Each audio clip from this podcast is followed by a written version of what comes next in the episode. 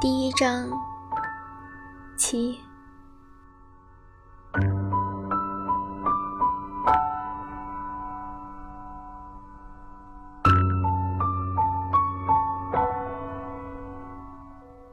我看着许可，他也看着我，一脸的紧张，仿佛在等我点头认可他的身份。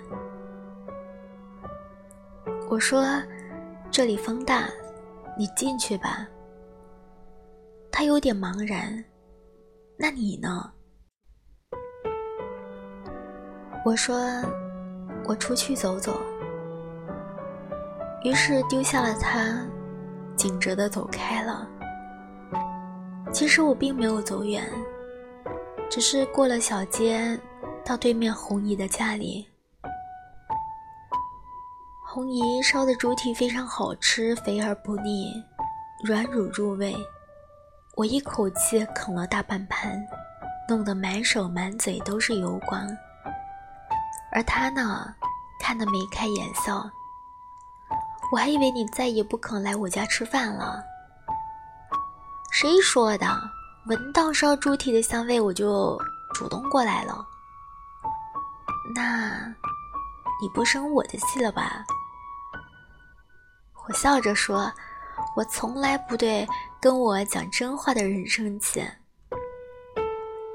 我都说我当时喝醉了，你再这么说，你爸越发不会理我了。好了好了，你喝多了，讲什么都不作数。”红姨松了一口气，你这么想就对了。你爸可是把我骂得狗血淋头，吓得我这段时间只能够趁他不在的时候才能够去你家串门。其实我从小就知道，我生活在一个跟其他人的家里都不同的家庭。我爸爸是一个师傅，更准确的说。他料理丧事，这个职业不怎么上道，收入也只是能够维持正常的生活而已。可是他身材高大，模样不差，说话声音低沉好听，谈吐举止之间有着不同于周围男人的气质，女人缘一向很好。不要说临近乡里的中年妇女。就连红姨这样有一份正经工作的寡妇也对他有好感。他不是本地人，大约是二十年前和张爷爷一块儿过来定居的。张爷爷倒是出生于本地，不过一向四处游荡不定。在张爷爷的撮合之下，爸爸跟他的老家的远房侄女结了婚，两个人感情平淡。不到两年就离婚了，身边却突然间多了一个刚刚出生的婴儿，那便是我。别人在问起的时候，他就会坦然地说这是他的女儿，便再无其他解释。我当然不会是张爷爷侄女生的，她后来再嫁了，过得还不错，还带着孩子来走过亲戚。见到我了之后，就连眼皮也懒得抬一下。到我懂事之后，我就听到邻居的老太太、大婶们的一个说法，说我是她跟某一个丈夫南下打工的已婚女人生的孩子，被她抱回来养活了。非婚生这个身份当然不大妥当，不过在我们这个小镇子，道德标准颇有弹性。一方面，大家的观念都比较保守，强调家庭稳定，男大当婚，女大当嫁，鄙视所有不合规矩、离经叛道的事情；而另一方面，又抱着相对的宽容的态度，比如说不太靠谱的丑闻，都非常适合拿来当做闲话的主题，供他们带着优越感的嘲笑还有谈论。等到新话题出现的时候，并没有人会揪着陈年的旧事不放。最有发言权的当然是张爷爷了。我爸爸跟他一块生活，就算是侄女离开了，也没有见两个人有交恶。只不过是他常年酗酒，以前最爱跟我扯他的那些不着调的学问，比如说相面、看手相、摸骨、占卜、研究生辰八字，还有风水等等。当我开始关心身世问题的时候，他的老年痴呆症也开始有征兆了，偏偏又有糖尿病，唯一关心的事物就是吃的东西。讲起话来颠三倒四的答非所问，非常严重的时候还会问我爸爸和我是谁，当然也就不能讲清楚我的来历了。我直接拿这个故事去问我爸爸，他面无表情的听完，冷冷的说：“叫你练琴你不练，叫你练毛笔字你说手疼。”成天跟那一些三姑六婆的混在一块儿，听这些没有东西的东西，长大了也会成一个碎嘴子。不过他到底没有直接的回答我，我也好像突然之间失去了追问的兴致。倒也不是怕他骂我，他对我挺好的，好的有点放任。最严厉的时刻，也不过是那样沉下脸来说几句。只是，我突然之间意识到，我到底是想要证实一些什么东西呢？有一个背叛家庭、跟丈夫以外的男人生孩子的女人当母亲，绝对算不上一件光彩的事情。她如果不想承认的话，我似乎也没有必要找他出来相认。再长大一些，我成了一个众人公认的尖刻而且有点古怪的孩子，喜怒无常。说翻脸就翻脸，也没有人当着我的面开玩笑谈起这件事情了。说来说去，我有一个很有趣、跟别人不大一样的父亲，他对我很好。我目光所及的那些完好的家庭，过着沉闷无聊的生活。并没有太多值得我羡慕的地方。总之，我并没有觉得没有母亲是多大的遗憾。今年我考上了大学，临去省城之前，爸爸给我做了一桌子丰盛的饭菜，也邀请红姨过来给我一块践行。我们都喝了他自酿的杨梅酒，他看上去很开心。方亮喝醉了之后醒着，红衣也喝高了，跟我躺在院子里的大竹床上闲聊着，说起我高考近乎超常的发挥，红衣叹了一口气：“他呀，没有白给你捡回来。”小航，我一下子僵住了。红衣兀不自觉：“你是有良心的孩子，好好念书。”以后工作了可要孝敬他。不知道过了多久，我努力控制住自己，再缓缓地坐了起来，哑声地问道：“这么说，我根本不是他亲生的？”红衣已经醉得迷迷糊糊的，嘴里只能发出单音字：“嗯嗯，哦哦。”于是再也没有回答我。等到第二天他清醒过来的时候，他已经矢口否认说过的这些话。我爸爸更是毫不客气地说：“以后再也不欢迎他来我家了。”可是我知道，那肯定是真的。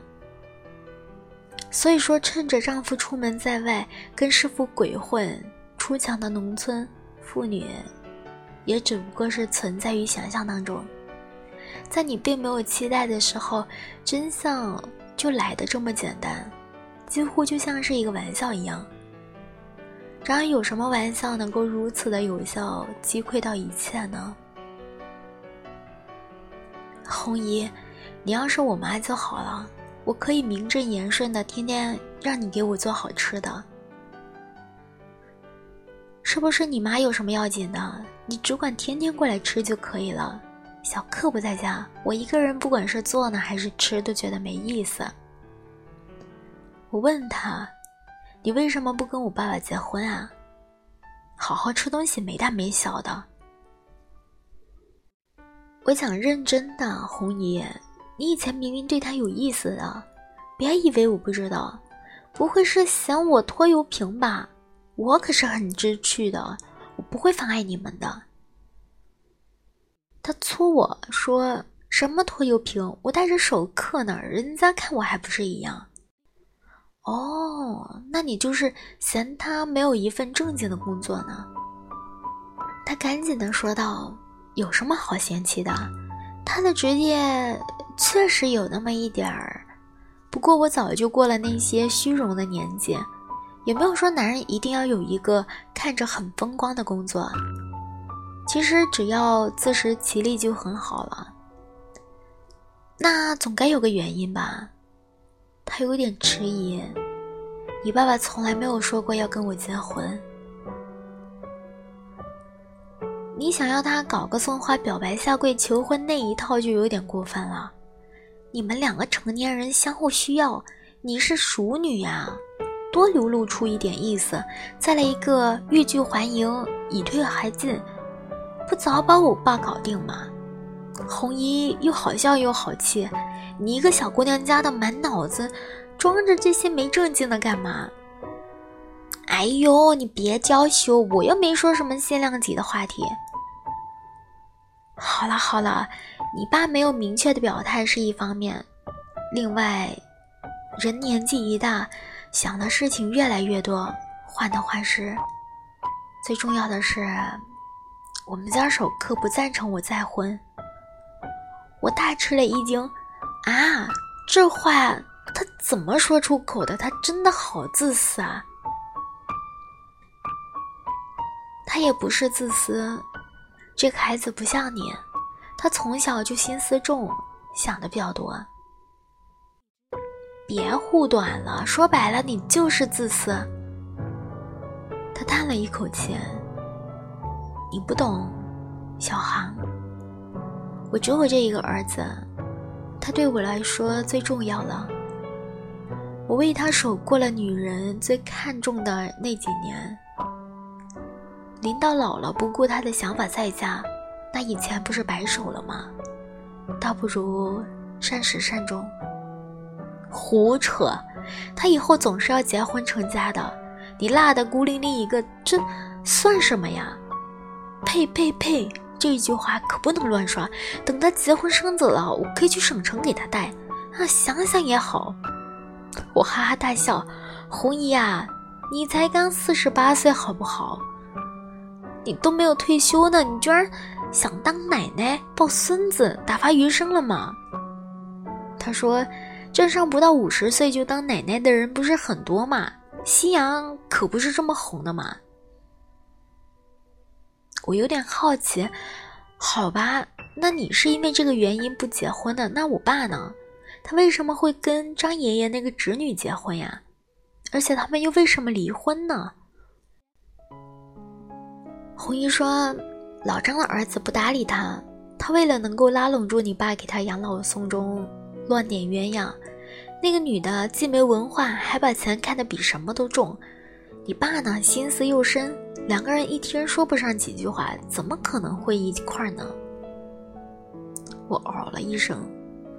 再说了，你爸这个人呀，我还真的不知道他到底是怎么想的。你说按照他的那个条件，长得又周正，还会赚钱营生，有文化，只要不是眼界高的离谱，找个什么样的老婆来做饭维持家也不会很难。不过。他给我那种感觉，又好像打着光棍，好像没什么事儿。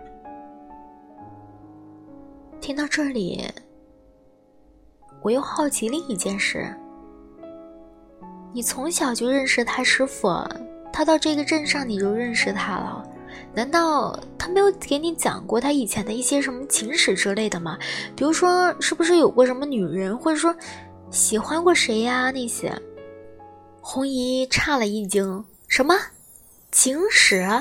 你可别乱说了！我跟你爸要是真的到那那些无话不谈的地步，也不至于到现在还只是邻居了。你爸这个人吧，随口开开什么玩笑是没有问题的，可没有认真跟人去谈心啊。”红姨摇了一摇头：“哎，他这一点也让我很懵啊。”小航，红姨告诉你一个经验之谈。不管是男人还是女人，不管到了什么年纪，你都不能跟一个你自己都没有彻底弄懂的人结婚。这听起来似乎很有道理，可是对我并没有什么帮助呀。千山万，一时分谁又把？